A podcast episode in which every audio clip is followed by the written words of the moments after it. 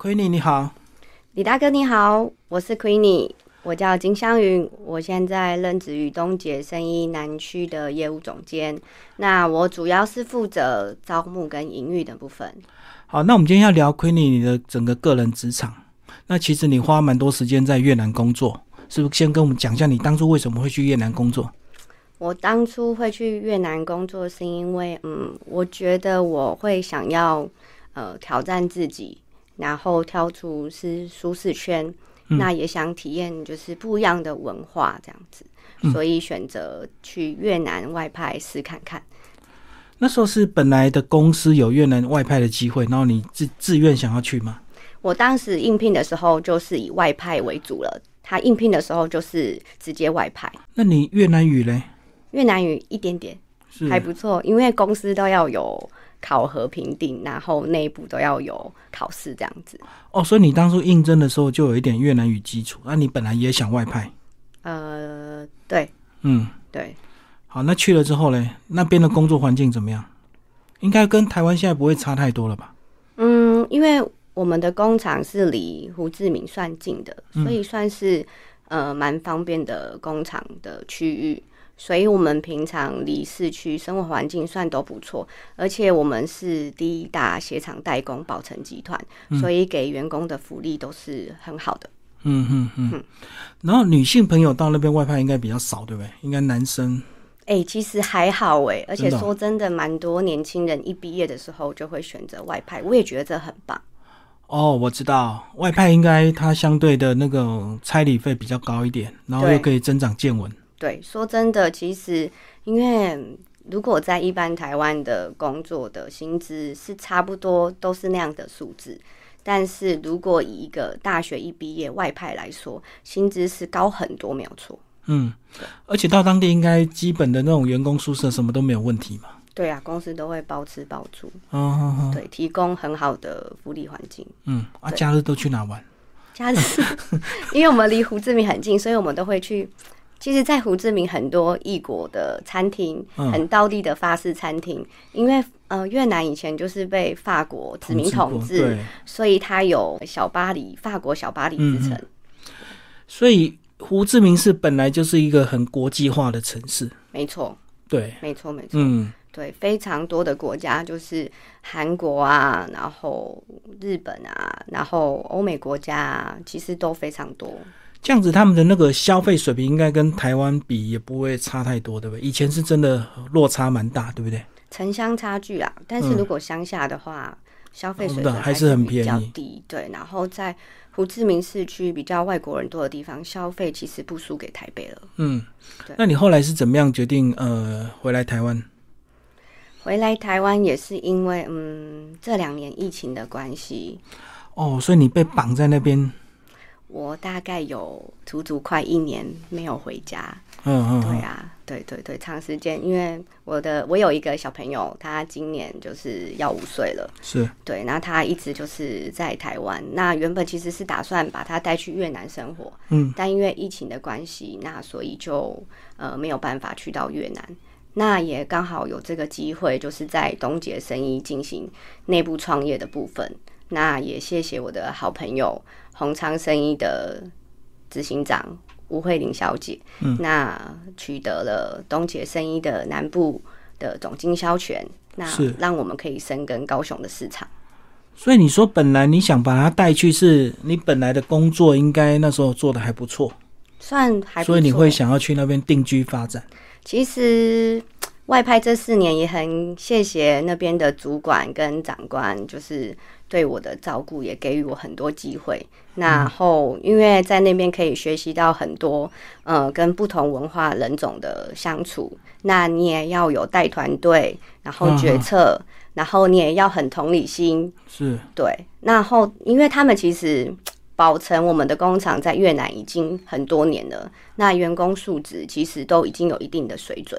嗯，那如果你没有一定的能力，其实他们也不会信服于你，因为越南人的个性是很强悍的。是，如果你没有让他觉得很钦佩你，他是不会呃愿意服从你的。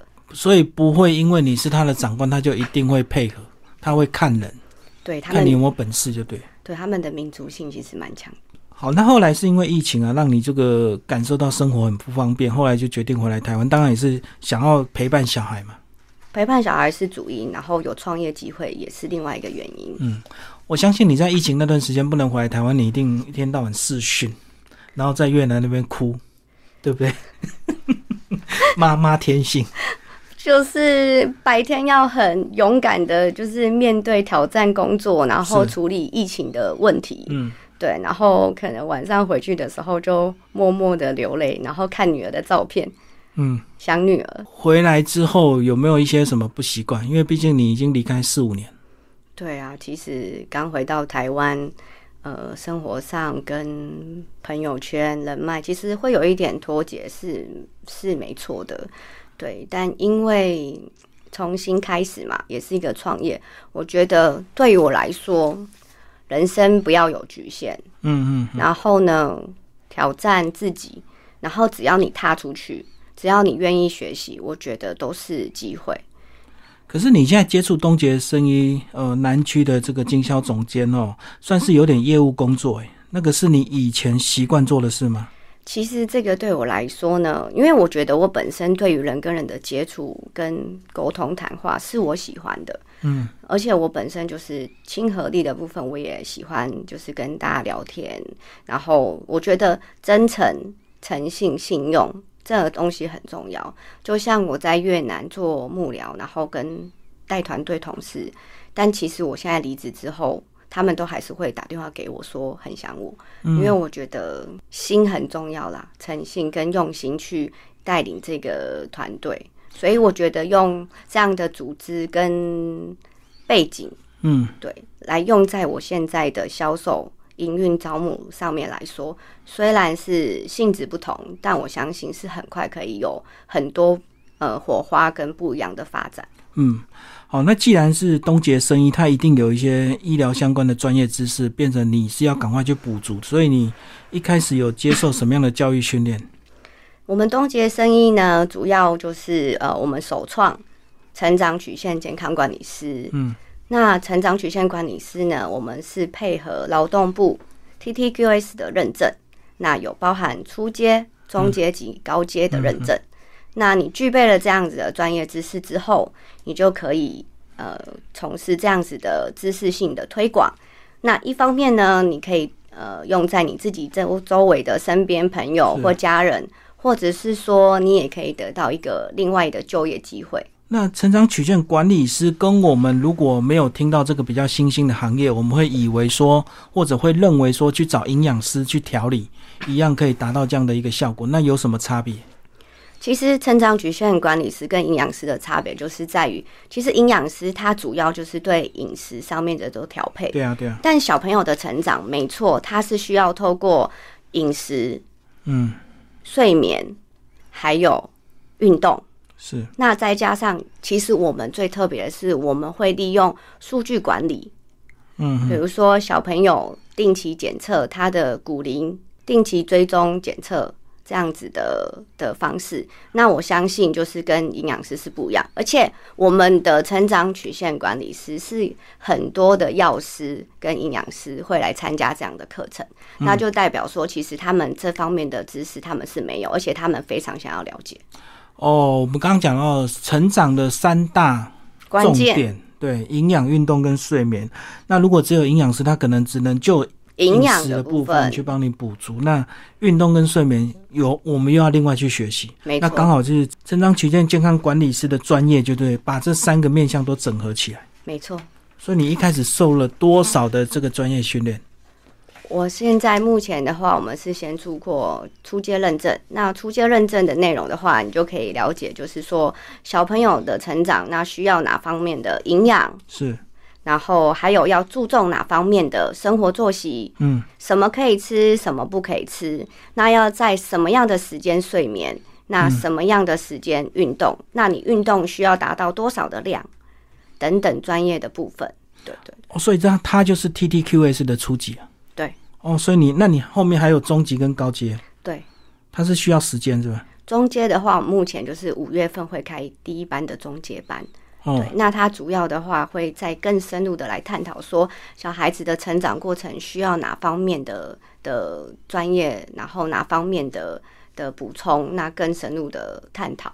然后还有就是，如果你愿意呃把这样的专业变成你的就业机会的话，那我们也会教你就是呃行销的部分。所以你这样接触这么多这种专业的观念，会不会一开始觉得有点吃力啊？哎，不会，其实？我觉得还是你乐在其中？对，我觉得，我觉得，呃，我觉得我非常的开心，也愿意接受就是学习这一块，嗯而且我也很喜欢。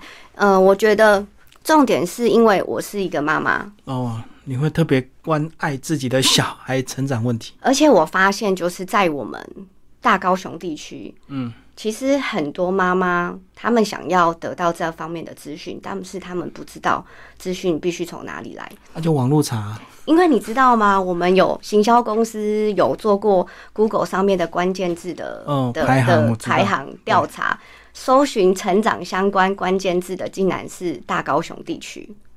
哦，比例最高。对，嗯，所以我觉得，呃，做这个做现在这个东杰生意成长曲线管理师，我觉得有很大的一个使命跟任务，是我希望在大高雄或者是台南、嘉义、屏东等等区域的爸爸妈妈跟小孩，那可以有更多的知识。更多的呃资讯来源，然后协助他们小朋友成长的这个部分。对，现在因为小孩生的少，所以就父母亲对小孩的生长就会特别重视。没错，那以前生很多，所以他会自己玩，他会自己长大，就不用太管他们。对啊，而且你看哦，李大哥，以前环境也好了。哦而且李大哥，你看，在可能你们那个时代啊，你们就是学校包便当，都是铁饭盒，或者是呃妈妈家里带来的。但是你看看现在我们这个时代，都外食啊。外食，然后而且又是塑胶袋，对那更早之前更惨是保丽龙。对，那其实很多无形中的塑化剂，嗯你知道，根据一篇报道，平均每个人一年要吃掉一张信用卡的量的塑化剂。微量塑化剂吃进去。没错，嗯这是你的，就是大家都知道，所以我觉得这方面其实导致孩子等等成长过程的发育缓慢，或者是说影响他们的性早熟，这都是我们觉得可以很被探讨的议题。嗯，所以东杰的执行长陈董，他致力于就是校园的推广卫教，他希望可以把吃动睡跟数字监控这样的观念理念，然后教育小朋友，还有把观念宣导给爸爸妈妈。我觉得这是更重要的使命。嗯嗯嗯，三个面向都整合。哎，刚刚有讲到关键字性早熟，对，那性早熟的小孩是不是就会在不适当的年龄就突然长太高？没错，没错，李大哥对，没错，就是性早熟这个东西，就是呃，像我们有一个个案是，嗯，他的女儿才三年级，嗯，但他妈妈就注意到说，奇怪，他怎么第二新增突然出就现出现了很明显。对，嗯很明显的出现了，所以就带他去医院检查，然后检查出就是他已经快要接近就是发育期，嗯所以呢就必须接受打抑制生长的针，才三年级哦。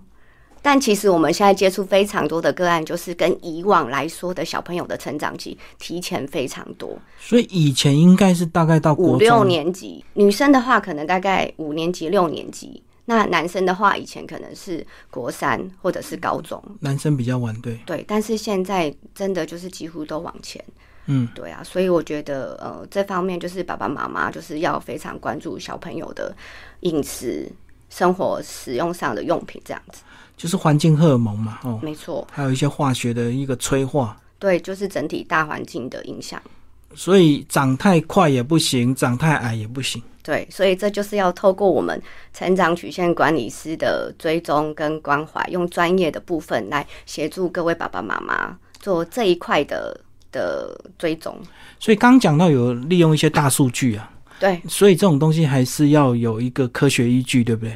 对，不能够用经验值说大概几岁就多少身高是差不多的。对，如果如果你已经在呃非常即将要冲刺期的部分，那那个大数据的数据是非常的重要。但是像一般来说，就是呃幼稚园大班、小一、小二这样子的年纪的话，他处于正在成长期中的前段，但是你就是打好他的基础，是对，用呃运动、饮食、睡眠，再加上呃重要的营养补充来协助他打好基础，然后衔接他后段的冲刺期。那如果冲刺期过了之后怎么办？冲刺期大概是不是指国中那个阶段？哦，不一定哦，每一个小朋友哦的冲刺期不一定。就像我跟你说那个刚刚的案例，那小女生是三年级就已经快要性早熟，所以每一个小朋友的冲刺期都不一样。嗯，对，所以我才说数据化的管理跟依据是很重要的。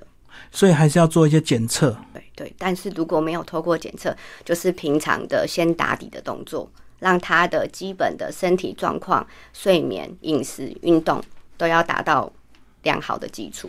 所以打底不是只有遗传，很多人会以为遗传，那父母高就好了，那个底就好。嗯，没有。呃，举个例，如果今天你的爸爸妈妈都很高，但是呢，你没有好好的睡觉，没有好好的吃，没有好好的运动，就会像我一样长得很矮。像我爸爸有一百七十四，我妈妈有一六四，嗯，但是我只有，这可以讲吗？我只有一百五十六。嗯对。但后来妈妈有检讨她自己，可能我在成长过程中，因为看电视，然后看书晚睡、补习，所以导致就是在成长期中的睡眠不足，而导致没有长到应该有的遗传身高。嗯，对。那其实根据呃卫福部的统计呢，其实现在的小朋友平均睡眠啊也只有六点二小时、欸，哇，那跟大人一样，那不行哦。对啊好啊。像八到九比较然好。后运动量呢，就是也只有你看哦，运动量其实每周需要达到四百二十分钟，嗯，但可以达到的竟然也只有二十趴的小朋友做得到。是，然后饮食的部分呢，钙质、水果跟蔬菜类达到标准的也没有三分之一，嗯，就是他要达到标准每天吃的量的话，标准也没有三分之一。对啊，我觉得这个都是呃需要被注重、被管理的部分，就是这样。所以我们所推广的宗旨就是运动、睡眠跟饮食，用这样子的良好的生活形态、自律跟自在，对，然后一起做搭配这样子。刚有讲到这个成长的三大关键：运动、睡眠跟饮食。那我们是不是先从运动开始来跟我们介绍，有什么特别要注意的？运动的部分呢，建议就是纵向运动。那纵向运动的话，比如说你可以跳高、哦，上下的叫纵向。跳绳、嗯，打排球等等之类的，那都是纵向运动。那呃，希望就是各位小朋友、爸爸妈妈也可以，就是每一周让他有至少四百二十分钟以上的运动量，嗯达到这样子的的，达到这样子的，对对对所以为什么要强调纵向？是因为要长高吗？对，呃，让他可以刺激他的脚底生长嗯，对。所以我们脚底板有一些什么穴道吗？神经。哦，就让它刺激生长。对，嗯嗯，现在的小孩平均大概要多少的睡眠时间？现在的小朋友真的睡眠时间很少，我在想说，是不是因为真的功课压力越来越大，然后三 C 产品的影响，那导致就是现在成长期的小朋友平均睡眠也只有六点九小时。那其实对于成长期的小朋友，我觉得不管是什么年纪啊，就是你必须在对的时间睡觉，对你来说是非常重要的。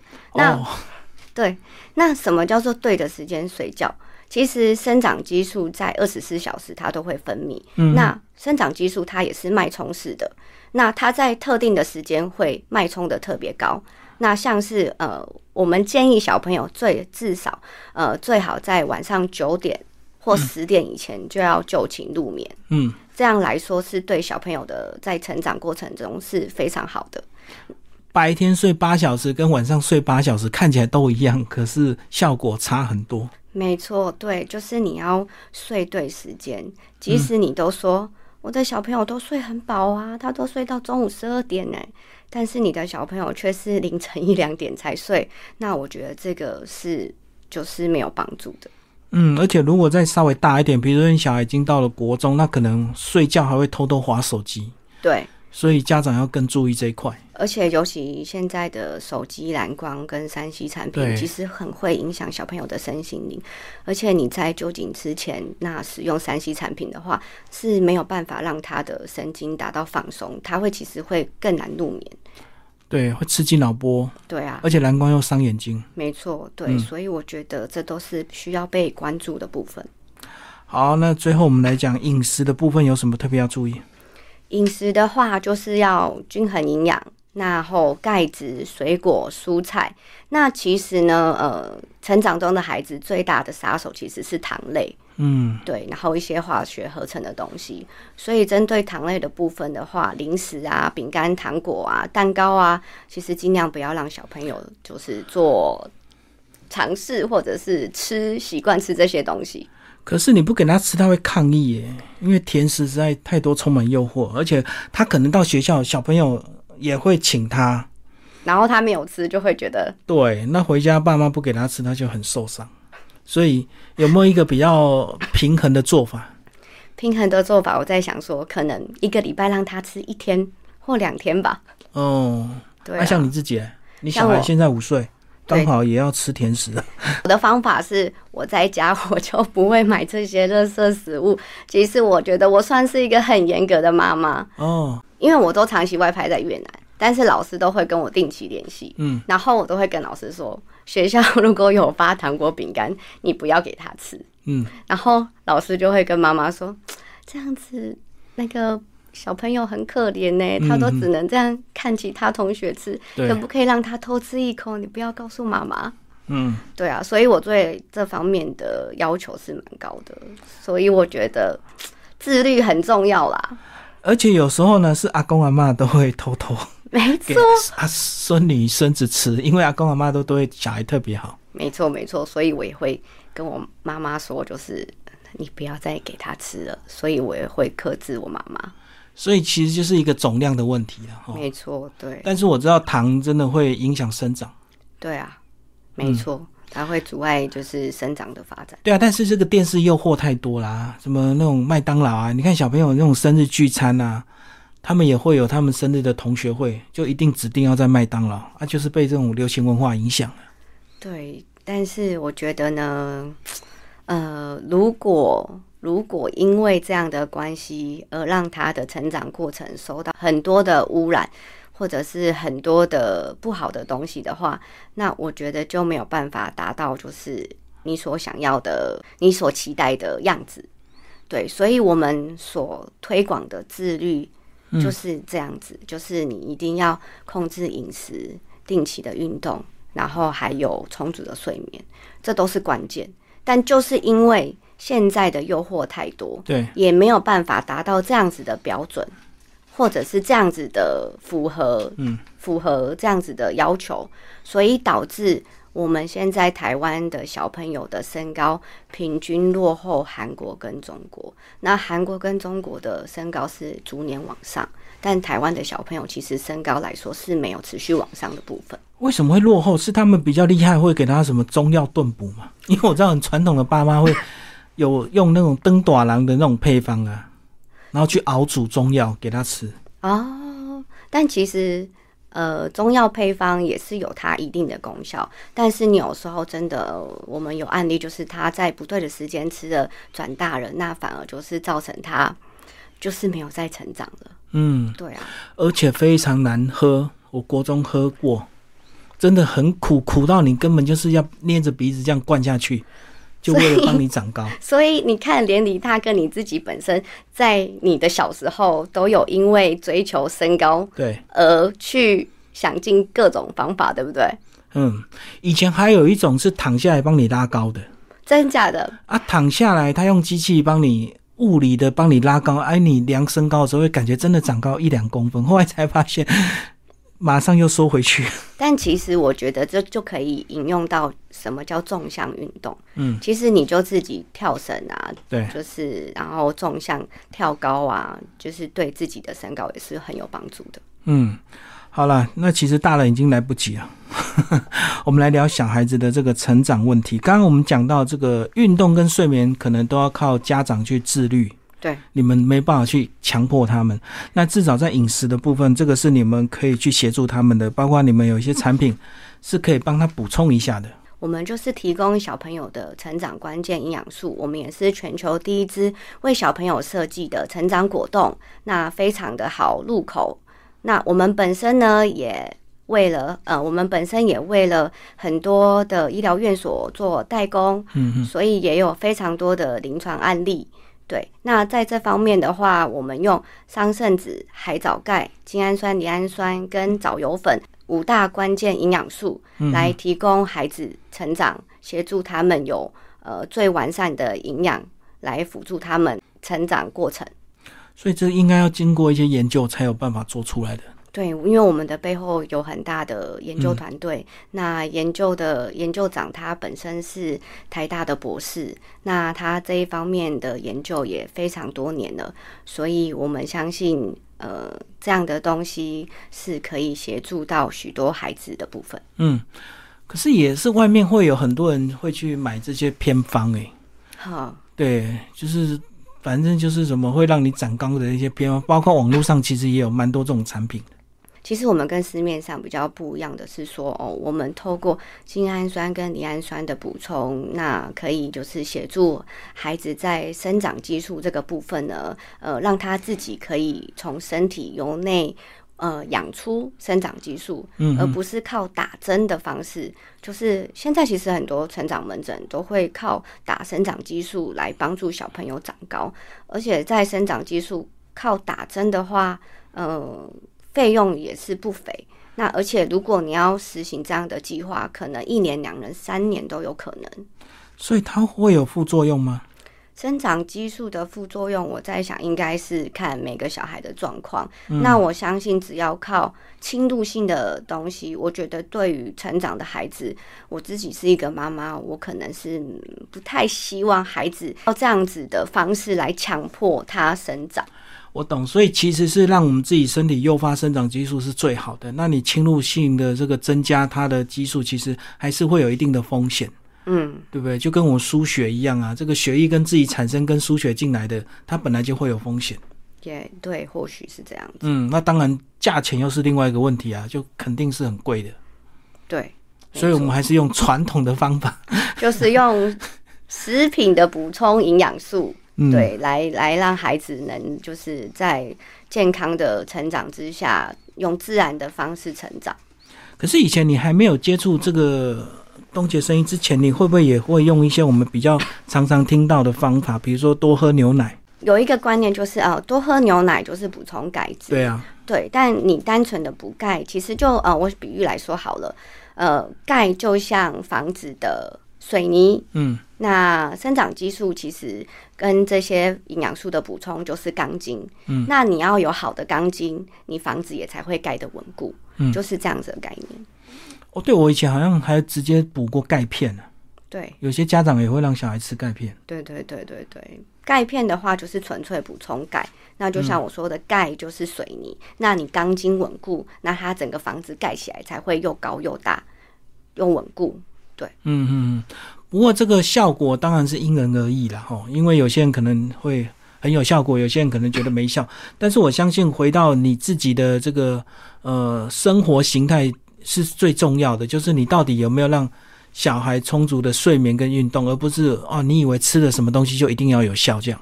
没错啊，就这是嗯、这也是我会很认同东杰生医执行长的理念，就是呃，我们必须要靠吃动睡嗯来来做这样子的呃的管理，然后再搭配上我们的精准营养素的补充，那这样子对于小孩子的成长过程才是最大的帮助。那你总不能说就是哦，我今天吃了呃呃美白产品，那我都不防晒，然后那我也想要变很白，或者是说你今天吃了很多胶原蛋白，但是你就熬夜。然后都不睡觉，然后有一些恶习、不好的习惯，那这样子你你怎么可能就是永葆青春？对，其实就跟我们现在啊这个疫情一样啊，你不要以为你打了疫苗你就哦怎么样不去注意的卫生啊，不去消毒啊，不戴口罩，那当然你还是会中啊。没错，嗯，对对，就是这样的观念。没错。嗯，哎，所以你这样接触从去年到现在吗？我是呃，二零二一年的十二月离职回台湾。嗯，对，从是所以是从二零二二年开始，就是承接南区市场这样子。哦哦哦哦，等于你是高雄在地人。我是高雄在地啊，而且尤其就是嗯，在 Google 上面的搜寻率啊，其实，在南部地区搜寻成长的关键字是全台湾第一名。嗯，那我也很希望借由这样子的的这样子的机会，可以帮助到我们大高雄南区，然后屏东、嘉义、台南等等的爸爸妈妈，更可以就是让他们有这样子的方法，让小朋友可以呃长到他们所期望的样子。嗯，那为什么北部的父母亲会搜寻量比较少？你有没有想过这个问题？可能他们原本就有这样的还是他们以为他们已经知道了，所以就不会刻意去查？也或许，因为哎、其实我来北部的时候，呃，我就是出差，其实有发现，其实北部的成长门诊跟诊所是非常多的。嗯，对，所以我觉得，嗯，在中南部可能目前还没有这样子的的大量哦我懂，对。所以你的意思是因为北部可以直接去门诊方便，所以他就不一定在网络上搜寻。对那中南部可能因为地缘的关系，有些比较偏远嘛，对所以他只好靠网络去查。对啊，嗯，对，但有时候你查到的也不一定是正确的知识啊。